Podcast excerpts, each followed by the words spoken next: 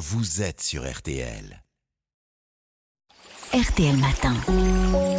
Ça va beaucoup mieux. Avec vous, Aline. Alors aujourd'hui, vous nous parlez d'un sujet qui intéresse les personnes qui surveillent leur ligne et qui aimeraient bien perdre quelques kilos. Et vous nous dites que toutes les calories ne se valent pas. Exactement. On dit que pour maigrir, il faut manger moins de calories qu'on en brûle. C'est vrai, mais le corps ne réagit pas exactement comme une chaudière.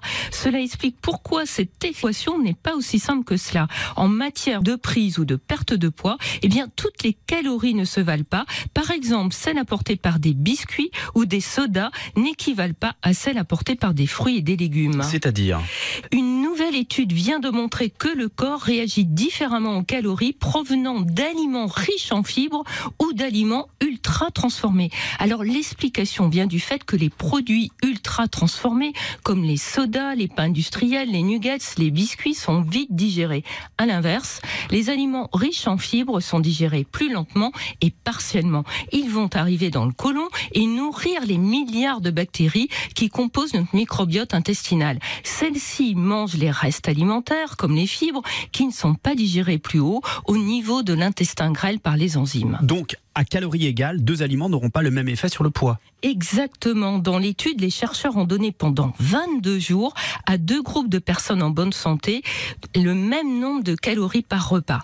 Ils ont aussi veillé à ce que tous les volontaires reçoivent des quantités similaires de protéines, de lipides et de glucides. La seule différence, c'est qu'un groupe a suivi un régime à base d'aliments hautement transformés, céréales pour le petit déjeuner à base de riz soufflé, pain blanc, charcuterie, collation sucrée, tandis que l'autre a suivi un régime avec des aliments riches en fibres, légumineuses, céréales complètes, fruits et légumes noirs. Eh bien, les scientifiques ont constaté qu'avec un régime riche en fibres, les participants absorbaient une centaine de calories en moins chaque jour. Parfois, c'était même moins encore. Ça veut dire que si on veut maigrir, on a intérêt à ne pas manger d'aliments trop transformés. Et oui, parce qu'ils cumulent tous les défauts. Hein. Constitués d'ingrédients de piètre qualité, ils sont trop gras, trop sucrés ou trop salés. Souvent mous, ils sont peu rassasiants. Riches en additifs et pauvres en fibres, ils ne sont pas bons pour le microbiote intestinal. Or, l'étude montre que celui-ci participe à la régulation du poids. Alors, en réduisant notre consommation d'aliments transformés qui représentent près d'un tiers de nos apports énergétiques journaliers, notre ligne, mais aussi notre santé y gagnerait. En effet, la consommation d'aliments ultra transformés est également associée à un risque plus élevé de maladies cardiovasculaires et de cancer. Et donc, on privilégie euh, les éléments naturels riches en fibres. On peut euh, mieux se porter et perdre plus facilement du poids. Et oui, c'est sûr que c'est meilleur pour la santé et pour le poids aussi. Oui. L'étude montre que le microbiote extrait davantage de calories des aliments riches en fibres.